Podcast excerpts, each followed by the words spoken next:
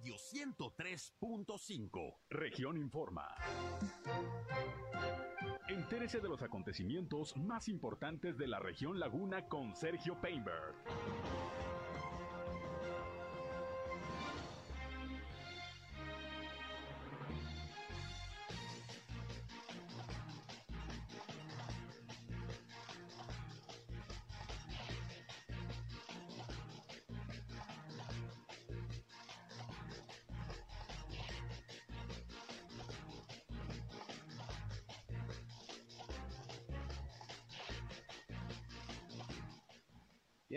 Tal? ¿Cómo están? Eh, muy buenas noches, un placer, un gusto, como siempre, saludarles aquí en nuestra tercera emisión de Región Informa en este miércoles, mitad de semana, es 17 de noviembre del año 2021 y aquí estamos como todos los días listos para llevarles la información más importante, el resumen más completo de la radio en la comarca lagunera con lo más relevante de lo que ha acontecido sobre todo en nuestra región a través del 103.5 de frecuencia modulada Región Radio, una estación más del grupo Región, la Radio Grande de Coahuila. Yo soy Sergio Peinbert, usted ya me conoce y como siempre les invito no solamente a escucharnos, sino a entrar en contacto con este espacio. Si tienen algún reporte, algún comentario, sugerencia, punto de vista, algo que nos desee expresar, aquí estamos como siempre a sus órdenes, a su disposición. Nuestra línea telefónica 871-713-8867 está a sus órdenes, 871-713-8867. Nos pueden llamar o nos pueden mandar mensajes de WhatsApp. Ahí estamos como siempre listos para atenderles. También estamos en redes sociales y medios digitales. Nos encuentran en eh, Facebook y en Instagram en región 103.5 Laguna. Igualmente estamos ya transmitiendo nuestro espacio noticioso a través de Facebook Live. Un saludo como siempre a quienes nos siguen ya en vivo y en directo a través de esta red social. Y a mí me encuentran en Sergio Peinder Noticias, en Facebook, en Twitter, en YouTube, en Instagram y en sergiopeinder.com, mi portal web de información que como siempre les invito a visitar. Ahí están nuestros enlaces para que nos escuchen en nuestras transmisiones de radio. Y sin más, pues vámonos rápidamente con algo de lo más importante hoy en las noticias. La región. Bien, vamos a comenzar con la información, en este caso con los reportes, como todos los días de actualización de los casos del COVID-19, tanto en Coahuila como en Durango. Déjenme le comento que, bueno, nuestro estado, Coahuila, ya hoy reporta 262 casos nuevos de COVID-19 de ayer a hoy, además de 15 defunciones. Ayer salió el reporte muy bajo, apenas 7 casos y 2 defunciones, pues hoy ya se actualizaron los datos, como se atraviesa el fin de semana y luego el lunes fue día inhábil. Bueno, pues hoy aparecen más casos y más defunciones, las cuales ocurrieron en Acuña, en Candela, en Cuatro Ciénegas, en Matamoros, en Monclova. También hubo defunciones en Parras de la Fuente, en Sabinas, en Saltillo y aquí en Torreón. En el caso de Torreón fueron dos mujeres y un hombre que perdieron la vida por el contagio de COVID-19. De los nuevos casos, 64 corresponden a Saltillo, 32 a Torreón, 30 a Sabinas. Son los tres primeros lugares de la lista de hoy, pero aparecen también de La Laguna, San Pedro con 10 casos más, Matamoros con 8 y Francisco y Madero con 7. No aparece Viesca en esta ocasión, el pueblo mágico de Viesca. Ya con estos números está llegando el estado de Coahuila, 97.724 casos positivos de virus SARS-CoV-2, mientras que son ya 7.488 los decesos. Bajó un poquito el número de hospitalizados en relación al reporte de ayer. Son 129, de los cuales 61 pacientes corresponden a Torreón, 38 a Saltillo, hay 13 en San Juan de Sabinas, 11 en Monclova, 4 en Piedras Negras y 2 en Acuña, Coahuila. Este es el reporte de la Secretaría de Salud de Coahuila al día de hoy. Les recuerdo que está el estado en semáforo epidemiológico en color verde. ¿Y qué pasa con el estado de Durango? Bueno, pues déjenme les informo que también se actualizaron los eh, casos de COVID-19, pero ya sí hay cifras bastante bajas, solamente se reportan siete nuevos contagios de ayer a hoy y cero de funciones. Ya con estos números, en el acumulado está llegando Durango a 48.405 casos positivos de virus SARS-CoV-2 desde que arrancó la pandemia y son 2.977 decesos, siete nuevos casos solamente, cero de funciones y bueno, va avanzando Durango en el control de la pandemia. También se encuentra en semáforo epidemiológico en color verde. Bien, y hablando del estado de Durango, hoy el eh, gobernador José Rosa Saizpuro pues dijo que una vez que ya se aprobó el presupuesto de egresos de la federación el pasado fin de semana, dijo que pues ya se podrá entregar en los próximos días al Congreso del Estado el paquete económico del Estado, de la entidad, precisamente lo que es eh, el proyecto de ley de ingresos y presupuesto de egresos para el próximo año. Adelanta el gobernador que será un eh, eh, presupuesto austero y además en la ley de ingresos no se van a contemplar aumentos de impuestos. Vamos a escuchar lo que sobre esto comentó esta mañana el gobernador de Durango, José Rosa Saizpur. Tenemos hasta el día último de, este mes, estamos ahorita uh, ya conformando de una vez que conocimos exactamente en qué términos viene el presupuesto de egresos de la federación, eso nos permite ahora sí a partir de ello presentar la propuesta del paquete económico que es ley de ingresos y ley de egresos eh, del Estado.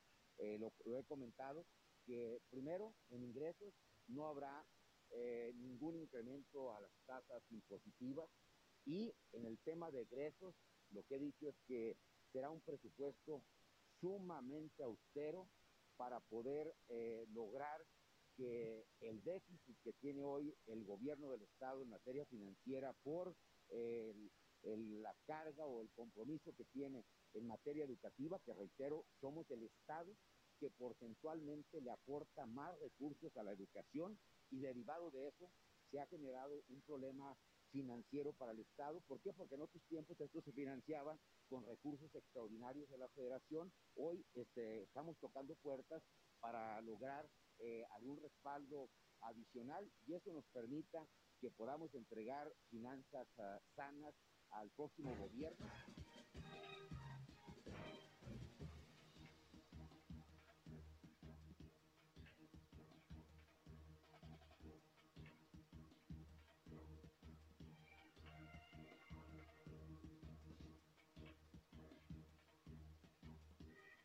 Bien, pues ahí está lo que comentó el gobernador de Durango, quien dijo que lo que sí se va a tratar de aplicar en la ley de ingresos del próximo año, pues es un incremento en la base de contribuyentes, es decir, buscar la manera de que cada vez más personas paguen sus impuestos. En fin, pues esto ya se está preparando. El día último de noviembre es el plazo para entregar al Congreso el paquete económico del estado de Durango. Pero hablando de cuestiones económicas, pues terminó el buen fin el día de ayer. Y bueno, Mariano Cerna, que es el presidente de la Cámara de Comercio de Torreón, habló pues de los resultados que se dieron precisamente en esta actividad comercial que duró desde el 10 hasta el 16 de noviembre. Afortunadamente en el caso de la Laguna, buena derrama económica y también pues eh, muy pocos eh, problemas en términos de seguridad. Vamos a escuchar lo que dijo Mariano Cerna al respecto ya del final del buen fin. Reportes que tenemos comerciales es de que una afluencia los siete días total. O sea, todos los días fueron como si fuera fin de semana. Las ventas, algunos negocios nos reportaron hasta 10 veces más de venta de lo que normalmente tienen en un fin de semana. Entonces está buenísimo. Este, hemos estado monitoreando el importe en ventas porque nosotros manejábamos una cifra de mil millones de ventas para este buen fin. Y la verdad, o sea, vamos a rebasar arriba de 1.500 millones porque nada más con dos negocios juntábamos 200 millones de pesos en ventas. Entonces, fue un muy, muy buen fin. La gente salió a la calle, nuestras mercancías se desplazaron, nuestros inventarios por fin salieron de nuestras bodegas, ya estamos resurgiendo para hacer frente a fin de año y al inicio del siguiente. Este, entonces, pues, la verdad, fue muy contentos, una fiesta comercial y también en la materia de seguridad pues, llevó a cabo perfecto. O sea, no, prácticamente no hubo un incidente que lamentar aquí en la, la laguna de Coahuila.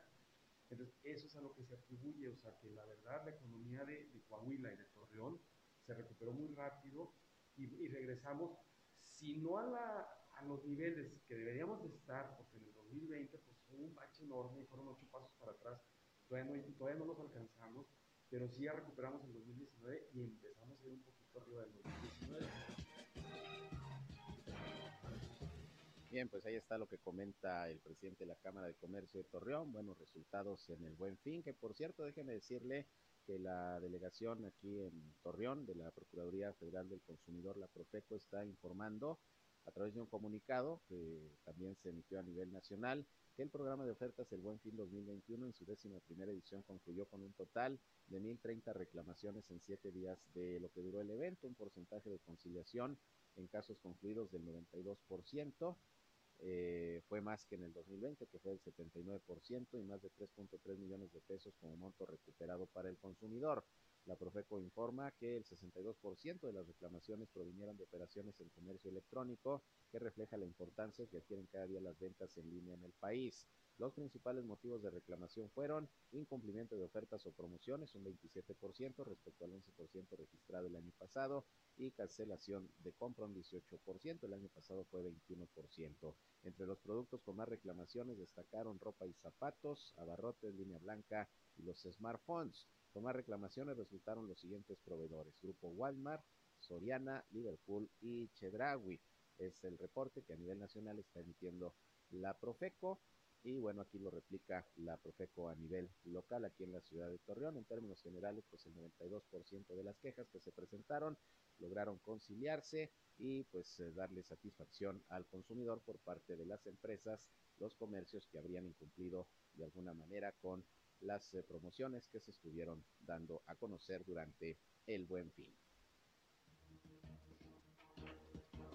Bueno, y el día de ayer se reunieron los uh, integrantes del Consejo Lagunero de la Iniciativa Privada con el director de Tránsito y Vialidad de Torreón, Alejandro Gutiérrez Zamudio, quien, bueno, dio cifras de cómo está la situación de los accidentes en Torreón en lo que va del año. Más o menos se mantiene el promedio de accidentes con relación al año pasado. Sin embargo, lo que ha aumentado casi al doble es el número de heridos y de fallecimientos, porque los accidentes han sido bastante fuertes, muchos de ellos dejando pues pérdidas humanas, además de materiales y pues eh, el exceso de velocidad, la falta de precaución, el consumo de alcohol aparecen como los principales motivos. Y algunas de las vialidades donde más problemas ha habido en términos de percances viales, pues ya sabes, el periférico Raúl López Sánchez, la, autopista Torreón San Pedro, el Boulevard Torreón Matamoros. Y hablando precisamente del periférico, que por cierto José Luis Otema, presidente del PRI, dijo que le pidieron mayor vigilancia vial en el periférico a la dirección de, de, tránsito. Bueno, pues resulta que hubo un accidente bastante fuertecito por ahí de las 8.30 de la mañana, donde un tráiler cargado con tierra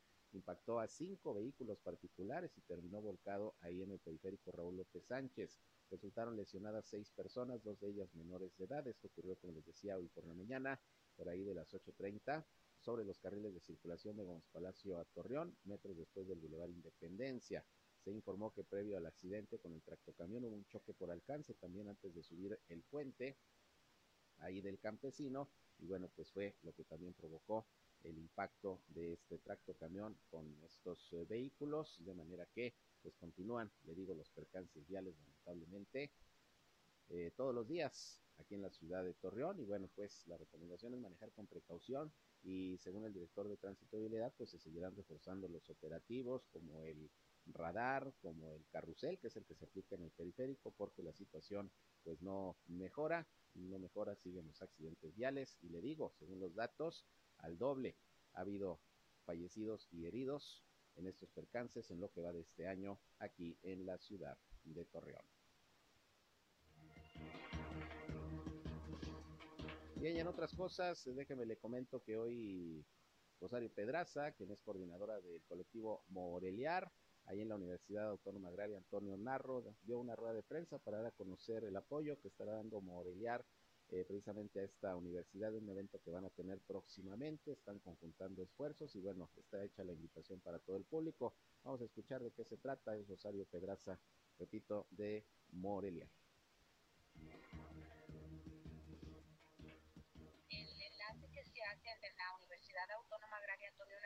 Tiene que ver con estas estaciones en las que ellos participan. Ellos están con nosotros mes con mes en la estación de ecología y lo que tiene que ver también con culturas indígenas. Entonces, estas dos estaciones siempre están de la mano con Morelia. Ahora ellos, a su vez, nos piden la corresponsabilidad para nosotros sumarnos en esta parte de cultural en su magno evento que va a tener tres días. Inicia este 19 de de noviembre, este viernes, a partir de las 12 del mediodía, es el arranque oficial y va a permanecer sábado y domingo. Son múltiples talleres que también les van a ayudar muchísimo a, nuestra, a nuestras artesanas, ya que van a tener talleres como la elaboración del pan, eh, elaboración de jabones, todo este tipo de talleres que tienen que ver con la parte natural.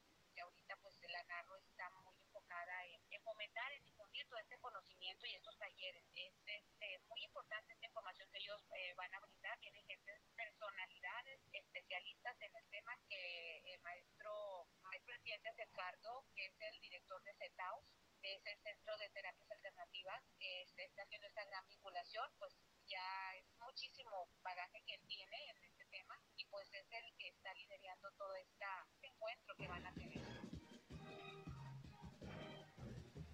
Pues ahí tiene usted, ojalá que usted pueda participar en esta invitación que está haciendo la Universidad Autónoma Agraria Antonio Narro junto con el colectivo Moreliar. Por otra parte, pues el gobernador Miguel Ángel Riquelme Solís dijo que se va a actualizar el eh, decreto donde se establecen las medidas de prevención y control del COVID-19 para ajustarlo pues a las condiciones de semáforo verde en las que ya se encuentra el estado de Coahuila. Seguramente habrá flexibilización de algunas medidas. En fecha próxima ya se dará a conocer el nuevo decreto. Obviamente las decisiones de todas maneras eh, con relación a la autorización de eventos, de actividades, seguirán a cargo de los subcomités de salud en todo el estado. Sin embargo, el decreto se va a actualizar, según anunció ayer durante la reunión del subcomité de salud aquí en Torreón. Pero, por ejemplo, en el caso del transporte, eh, pues siguen en el caso de Torreón los concesionarios eh, trabajando nada más con un 80% de aforo en el servicio, como está disponiendo precisamente la autoridad y pues tratando de mantener las unidades en buenas condiciones de higiene, porque además hay vigilancia por parte del municipio y hay sanciones para quienes no respeten los aforos y no respeten también pues las condiciones de, de higiene, de limpieza, de sanitización que deben de tener las unidades del transporte. Vamos a escuchar al respecto precisamente lo que dijo José Ángel Cuellar González. Él es eh, representante del Comité Técnico del Transporte en Torreón, quien dice pues siguen cumpliendo con las medidas sanitarias, pero que también ya están en espera de que haya definición sobre la regularización y modificación de las rutas urbanas, ahora que esperan también ya a ver si el próximo año entra en operaciones el Metrobús Laguna. Eso dijo el eh, representante de los transportistas aquí en Torreón, José Ángel Cuellar González. Lo que pasa es que había una autorización hasta del 80%, cuando todavía había menos movilidad. Ahorita no tengo yo conocimiento de que lo hayan rebajado a un 70% oficialmente, pero sí sabíamos del 80%. Y lo que pasa ahora es que traemos ya un poquito más de andamos ya alrededor de 128 mil usuarios contra lo que traíamos anteriormente. Entonces, con 128 mil usuarios en las horas pico, hay muchas rutas que van con sobrecupo. Entonces, eso nos ha acarreado una serie de infracciones y lo demás, ¿verdad? Para las autoridades es muy fácil decir que no subamos a la gente. Nosotros les decimos, pues súbanos unos inspectores, ¿verdad? Para que ellos les digan a la gente que no se suban. Pero para nosotros la realidad es descansar toda la gente que quiera subir, pero sabemos de las condiciones, de la situación que estamos pasando con lo de la pandemia. Eh, el problema sigue siendo ese, la distancia. La distancia en las rutas que van con los, los sobrecupos nos genera una baja de ingreso al no poder subir más gente. Ahorita la media que seguimos trayendo son 350 autobuses de lunes a sábado. Y el domingo baja un poco y los días festivos también. Al bajar la cantidad de camiones, pues es obvio que se siguen llenando. Y más ahorita que empieza a subir algo el aforo. En algunas rutas, con lo poco que ha subido el aforo, se han incluido más camiones. Pero hay rutas que aún así, trayendo el 100% de las unidades, traen sobrecupo, como siempre lo han sido. No es tanto de negociar, es, es un reglamento de sanidad, un protocolo a nivel mundial. Tiene que conservar una sana distancia o una media sana distancia, porque en un autobús es muy difícil hacerlo, pero lo que necesitamos es darle velocidad con lo del Metrobús, con la modificación de rutas, con todo eso, y eso nos va a ayudar a que todo esto se, se corrija, pero eso va a llevar meses. Hemos estado con, con legisladores, tanto de, hablando de, de los dos partidos, Pues ahí tiene usted lo que dice este dirigente transportista, dice que están en espera a ver para cuándo el Metrobús, esto pudiera llevarse todavía meses, pues esperemos que sean meses y no años, porque ya ayer precisamente 16 de noviembre cumplió cinco años de haberse iniciado la obra del Metrobús de manera oficial y pues hasta este momento no tiene para cuándo. Dicen las autoridades que quizá ya para el próximo año, pero todavía ni se define el modelo de negocio, eh, todavía no vence el plazo de seis meses más que pidió el gobierno del estado a obras para poder entregar la obra, así que todavía esto quizá vaya para largo. Por lo pronto los transportistas pues tratando de cumplir todavía con los protocolos de salud en estos momentos, tal y como lo dispone la autoridad del transporte urbano aquí en Torreón. Vamos a una pausa y regresamos. Son las 19 horas, las 7 con 22. Volvemos.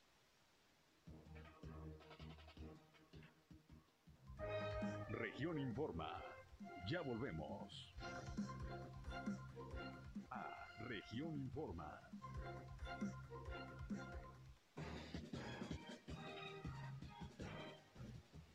Bien, regresamos con más información, 19 horas ya, 7 con 26 minutos. Y es tiempo de irnos con mi compañero Víctor Barrón, como siempre con información importante. Hoy estuvo dando seguimiento a actividades que impulsan las eh, organizaciones eh, no gubernamentales, organismos civiles aquí precisamente de la ciudad de Torreón. ¿Cómo estás, Víctor? Buenas noches, platícanos, ¿qué novedades? Así es, Sergio, buenas noches y buenas noches a nuestros amigos de Región Informa en la comarca lagunera, que pues el día de hoy estuvimos eh, eh, en la cobertura de este anuncio que hace el INE en conjunto con la Asociación Civil Ver Contigo. Eh, se trata de una alianza que, bueno, por tercer año consecutivo se está llevando a cabo con la intención de incluir a jóvenes, niños y jóvenes con discapacidad visual en la participación de la consulta infantil y juvenil, que en este 2021, Sergio, tendrá eh, pues como temas centrales en cuanto a la idea de recoger opiniones, el sentir de este sector de la población, en cuanto a lo que se refiere a sus derechos, derechos de los niños y jóvenes, eh, la cuestión del cuidado del planeta y obviamente un tema que no podía faltar es el de la pandemia. Así que eh, de esta alianza se eh, eh, desprende ya por tercer año consecutivo, Sergio, la eh, idea de elaborar las boletas de participación con el formato del sistema braille. De esta manera, bueno, tanto para niños y jóvenes que no pueden ver o que son débiles visuales, podrán participar de esta consulta infantil y juvenil que como, bueno, previamente les habíamos informado, eh, tiene eh, la intención de eh, recoger esa, esa información para posteriormente entregar a, la, a las autoridades con el, el, objeto de que se lleven a cabo políticas públicas en favor de la niñez y la juventud. De esto, eh, eh, pues nos habló en nuestra entrevistada representante del INE en esta en esta presentación Isabel Aguilar Ambrosio eh, del área precisamente de, educación del INE quien nos habla y nos explica bueno escucharemos parte del mensaje que ofreció en rueda de prensa respecto a esta alianza que, eh, repito, por tercer año consecutivo se lleva a cabo entre el INE y la Asociación Ver Contigo con finalidades de inclusión. Vamos a escuchar. También contamos con aliados estratégicos como lo es Ver Contigo, porque además de la población que les comento que, está, que estamos atendiendo en casas hogar a través de casillas itinerantes, en centros de atención a migrantes, que estamos llegando a, a las localidades más alejadas a través de CONAFE, a través de SEDE, Ah, con los niños que están en sistema escolarizado, también tenemos una población especial, una población que puede ser que tenga alguna condición de discapacidad y también estamos tomando en cuenta eh, lo que requiere esta población para poder participar y es el caso de la población que tiene algún tipo de discapacidad visual que llegamos a esta relación de colaboración con Ver Contigo y que hemos tenido varias reuniones para llevar esta boleta que, vemos aquí, todas estas boletas que podemos ver, que están de manera digital, como se los decía, en un dispositivo móvil o que está a través de Internet, pero que también le tiene que llegar a las niñas, a los niños, a los adolescentes y jóvenes que tienen una condición de discapacidad y en una boleta que esté totalmente adecuada para sus necesidades. Y es aquí donde ver contigo y Ceci nos ha acompañado en la elaboración de estas boletas. Es una iniciativa importante, sobre todo para que más niños jóvenes puedan participar en esta consulta infantil y juvenil que está en desarrollo, en proceso, Víctor, y que, bueno, se esperan buenos resultados y y repito, importante pues que se abra esta posibilidad de que niños con discapacidad visual pues también puedan participar con estas boletas tipo braille, ¿no? Como ya se han hecho también menús braille y bueno, pues avanzando eh, en la atención a, personas con discapacidad visual. Claro, y, y, que bueno, según se explicó en esta rueda de prensa, eh, eh, esta parte en la que eh, pues se estará eh, entregando esta boleta, la casilla será instalada, bueno, ya está instalada en, en Ver Contigo, por ahí que se ubican la, las oficinas de esta asociación en la calzada José Vasconcelos número 1125, eh, aquí en Torreón, y eh, bueno, pues podrán participar no solamente niños y jóvenes que son usuarios de los beneficios de este organismo, sino pues eh, eh, cualquier eh, integrante de este sector poblacional de aquí de la ciudad de Torreón que tenga interés en participar y que bueno pues tenga esta condición de discapacidad visual eh, puede acercarse a ver contigo para eh, expresar eh, su sentir en cuanto a los temas ya mencionados. Nos comentaban ahí que bueno pues en el caso de niños y jóvenes la finalidad es que de manera autónoma Sergio ellos puedan responder a, a esta las preguntas de esta consulta. Ahí está el tema eh, eh, la boleta en braille. Y a su vez en una hoja de respuestas también eh, elaborada especialmente para este sector y con, mediante el uso de punzón y regleta podrán también pues ellos mismos pues plasmar allí sus respuestas en cuanto a lo que se les cuestiona. Y también se mencionó, Sergio, que para los más pequeños, eh, eh, que también están incluidos en esta consulta, recordemos que, eh, como bien lo mencionas, inició el 16 de noviembre, se extiende hasta el día 30 de este mismo mes, y eh, para los más pequeños que en otras condiciones, bueno, eh, están realizando dibujos y demás, aquí eh, se les incluye también para que se vayan familiarizando con la misma tablilla, con la misma boleta en sistema braille, Sergio. Y para ello, bueno, tanto un adulto como puede ser un familiar o alguien del personal del INE capacitado para ello, estarán acompañando a los más pequeñines para que precisamente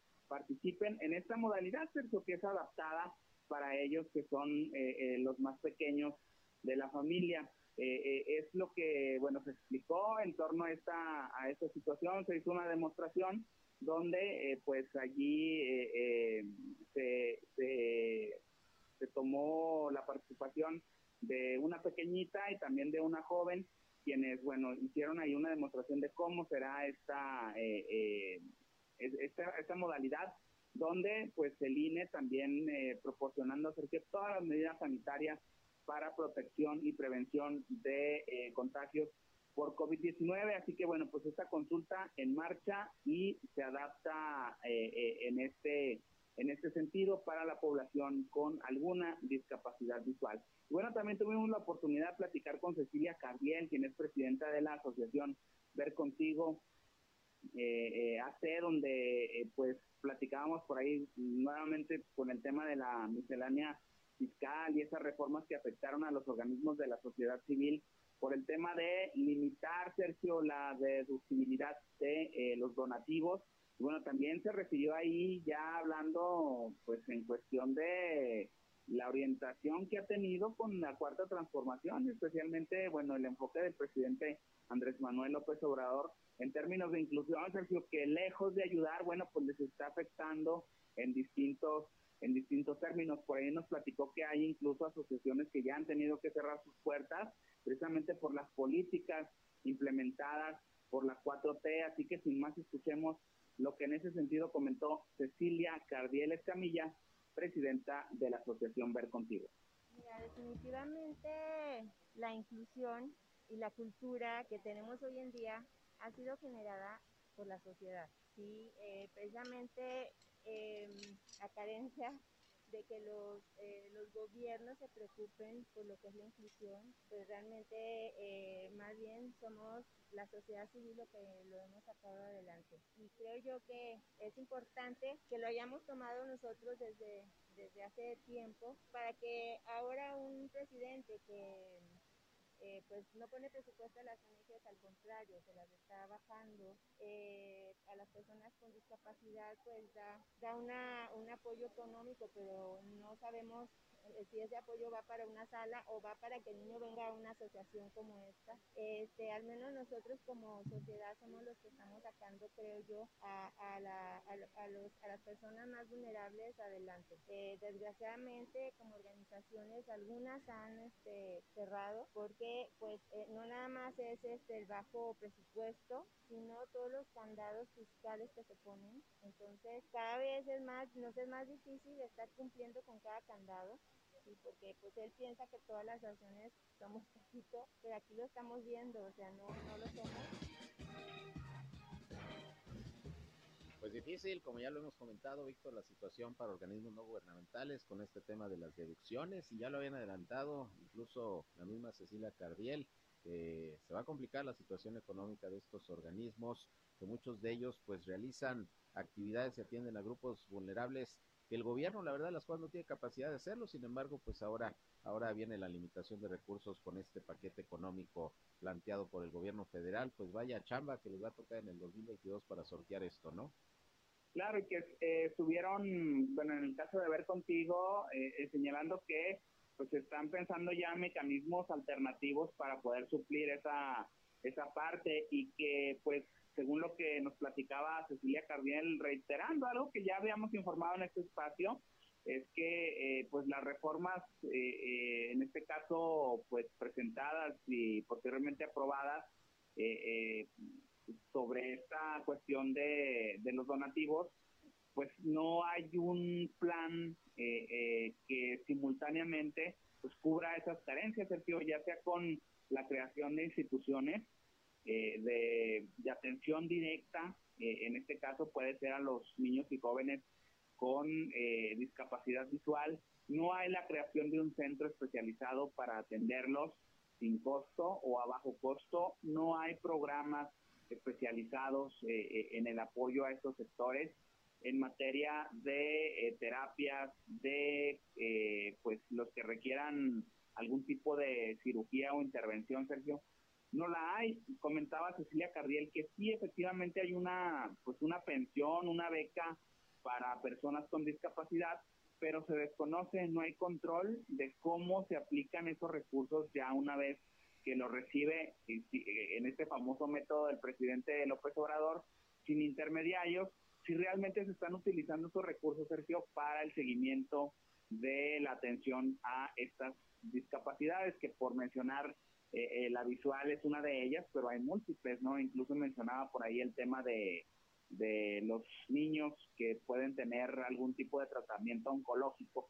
Entonces, en ese aspecto, eh, no hay control, ¿cierto? Es decir, se le entrega dinero a la población, pero se desconoce en qué lo están invirtiendo, si realmente en la atención y las necesidades de una persona vulnerable al encontrarse en estas condiciones, o, bueno, qué destino se le da a esos recursos que está entregando la federación, porque simplemente no hay un esquema y, bueno, pues eh, viene esta situación pues que se presta a todas luces a eh, eh, señalar que puede ser un programa paternalista que pues estaría siendo enfocado a ganar adeptos por parte del partido en el poder.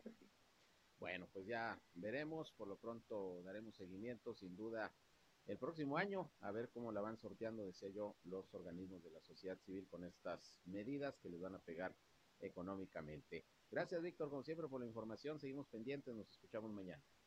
Claro que sí, Sergio. Un saludo para todos nuestros radioescuchas. Les deseo que sigan teniendo una noche excelente. Nos escuchamos o pásenla bien. Gracias, gracias, Víctor Barrón, mi compañero reportero aquí en Región Informa. Vamos a una pausa y regresamos. Son las 19 horas 7 ya con 40 minutos.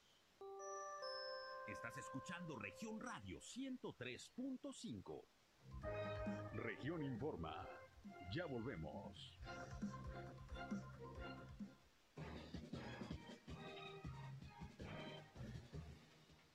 Bien, eh, vámonos con más información. Fíjese que en Gómez Palacio hubo un bloqueo de vecinos ahí de la colonia Ampliación Santa Rosa en las calles en donde se encuentra una empresa recicladora que, bueno, desde hace tiempo les ha venido causando serios problemas de contaminación, de basura, de accidentes. Y bueno, ya supuestamente se había llegado a un acuerdo entre la empresa y las autoridades para que se reubicara eh, dicha compañía. Sin embargo, hasta el momento no ha habido eh, ese procedimiento y el día de hoy pues nuevamente los vecinos, repito, hicieron esta manifestación, este bloqueo que por algunos momentos pues eh, trastocó el tráfico vehicular en esa zona.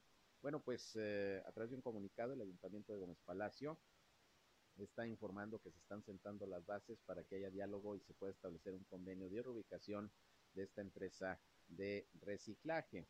Eh, funcionarios públicos de Gómez Palacio atendieron una comisión de los vecinos de la colonia Santa Rosa, quienes eh, han estado expresando las inquietudes sobre la operación de esta empresa en ese sector de la ciudad. Y bueno, tras un diálogo intervinieron también representantes de la empresa y ya se elaboró el acuerdo de hacer un convenio que pueda brindar una solución definitiva a este conflicto. Eh, conflicto. Después se le digo de que estos ciudadanos inconformes bloquearon el tránsito vehicular sobre la calle Urrea. El convenio se va a firmar el próximo viernes y va a incluir las principales demandas de los vecinos, así como compromisos de parte de la empresa para brindar soluciones a las peticiones en, en un periodo de tiempo y bueno, buscar la manera de, si es posible, llegar a la reubicación de la empresa. Por lo pronto, pues resolver las inquietudes y las quejas que tienen ahí los vecinos. y intervino la autoridad municipal MC. En ese sentido, vamos a estar pendientes. Por otra parte, hemos estado recabando reacciones de los diferentes sectores sobre la aprobación del presupuesto federal del próximo año. Eh, como usted sabe, pues eh, la bancada de Morena y sus aliados en la Cámara de Diputados aprobaron sin moverle ni una coma, sin ningún cambio al proyecto del gobierno federal del presidente López Obrador y esto pues ha causado molestia en los sectores que pedían algunos cambios y modificaciones a este presupuesto. Yo hoy platiqué precisamente con José Luis Otema, quien es presidente del Consejo Lagunero de la Iniciativa Privada, y fíjese que, pues sí, lamentó que el presupuesto haya salido tal cual, sin cambios y modificaciones, que eh, se han cancelado otra vez eh, diferentes programas, sobre todo de reactivación económica, la falta de más recursos para estados y municipios, pero fíjese que dijo que pues también los legisladores de oposición como que les faltó cajeta para poder eh, eh, haber peleado más eh, fehacientemente para hacer cambios en el presupuesto. Les faltó, dijo a los diputados de oposición. Vamos a escuchar lo que dijo el dirigente empresarial, José Luis Otema, presidente del CLIP. Eh, hemos estado con, con legisladores, tanto hablando de, los dos partidos como del partido oficial que distribuye Morena. Yo creo que eh, falta un trabajo más también más, más, más fuerte de, de, los mismos legisladores de oposición para llegar a consensos, ¿no? eh, hay, hay, que, no veo por qué no, no, no se encuentren contentos de llegar a un punto medio, eh, pudiéndolo hacer, ¿no?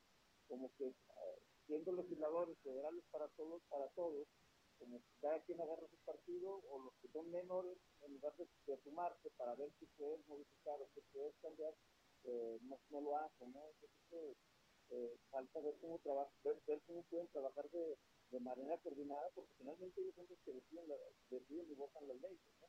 Yo creo que un cabildeo, faltó un verdadero cabildeo dentro de los legisladores para poder, este, lógicamente sabía que la, que la, la, ley iba a perfilar de una forma, ¿no? Pero siempre se puede encontrar puntos de acuerdo, ¿no?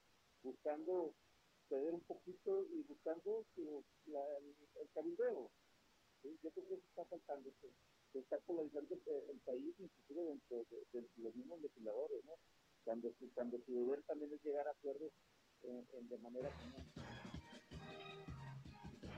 Bueno, pues ahí la opinión de José Luis Otema, dirigente del Consejo Lagunero de la Iniciativa Privada, a ver qué dicen los legisladores de oposición, particularmente los del PRI, que son los que estuvieron insistiendo más, eh, sobre todo los de La Laguna, los de Coahuila, en que hubiera modificaciones, dice el dirigente empresarial, pues que les faltó infondia para lograr acuerdos. La verdad estaba complicado, pero bueno, esa es la opinión de José Luis Otema, que por cierto, esta mañana hubo una ceremonia ahí en el campo militar eh, de San Pedro Coahuila, en donde se nombró al nuevo titular del 33 Batallón de Infantería del Ejército Mexicano aquí en la comarca lagunera. Ya tenía rato sin titular, sin nombramiento en este cargo, esta zona militar, y bueno, pues hoy ya fue nombrado el nuevo, el nuevo eh, comandante, el nuevo titular de este 33 Batallón de Infantería aquí en la comarca lagunera. Son las 19 eh, horas con 51 minutos. Vámonos, vámonos con eh, algunas notas nacionales. El país.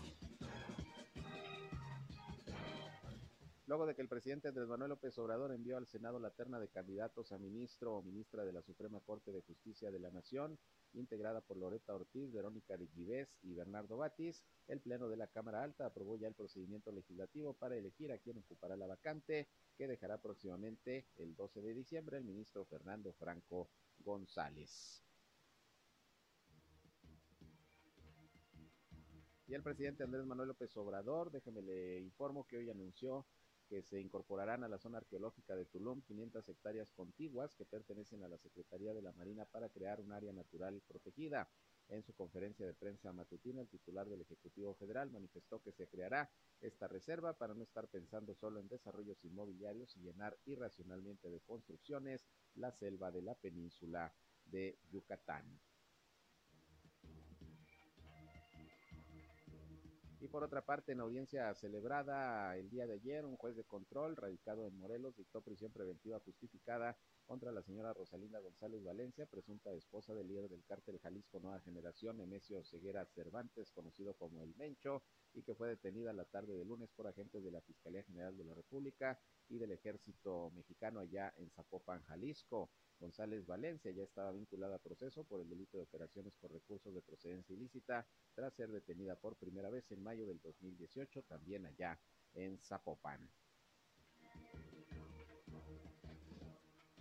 Y fíjese que, como le había informado, por unanimidad, el Pleno de la Suprema Corte de Justicia de la Nación invalidó la ampliación del mandato del ministro presidente Arturo Saldívar y del cargo de los consejeros de la Judicatura Federal. Y bueno, pues resulta que hoy, precisamente a través de sus redes sociales, el expresidente Felipe Calderón celebró que la Corte Suprema haya invalidado la ampliación del mandato del presidente de la Corte de Justicia de la Nación, Arturo Saldívar. Por ahí tuiteó el presidente Felipe Calderón su beneplácito por esta decisión.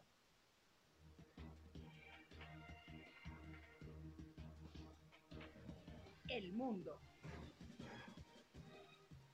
Y en el panorama internacional, bueno, pues prácticamente todo está listo para el día de mañana, eh, que se celebrará en Washington la reunión entre los mandatarios de Estados Unidos, México y Canadá. El presidente Andrés Manuel López Obrador iría pues hoy a Washington desde Quintana Roo, donde tuvo la conferencia de prensa mañanera y varias actividades. Funcionarios que lo acompañan, pues ya desde hoy prácticamente se fueron a Washington para los preparativos de esta cumbre entre los tres amigos, como se le conoce a esta reunión de los líderes eh, y gobernantes de los países de Norteamérica, México, Estados Unidos y Canadá. Va a haber reuniones bilaterales que serán entre el presidente Biden y el presidente mexicano, el presidente Biden y Justin Trudeau, primer ministro de Canadá, y respectivamente también el presidente López Obrador se reunirá con ambos eh, mandatarios por separado, luego tendrán una reunión conjunta los tres y habrá pues, seguramente pronunciamientos que les estaremos dando seguimiento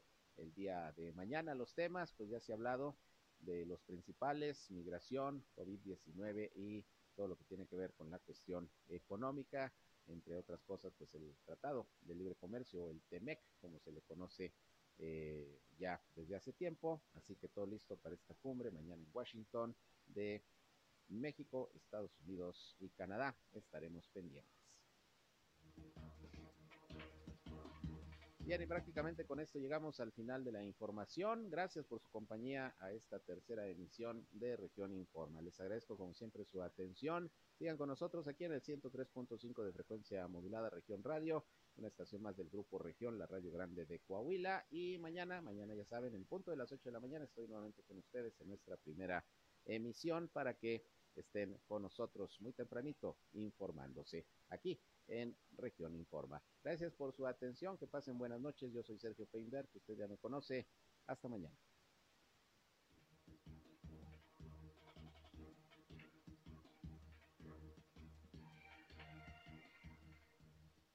Esto fue Región Informa. Ahora está al tanto de los acontecimientos más relevantes. Lo esperamos en la próxima emisión.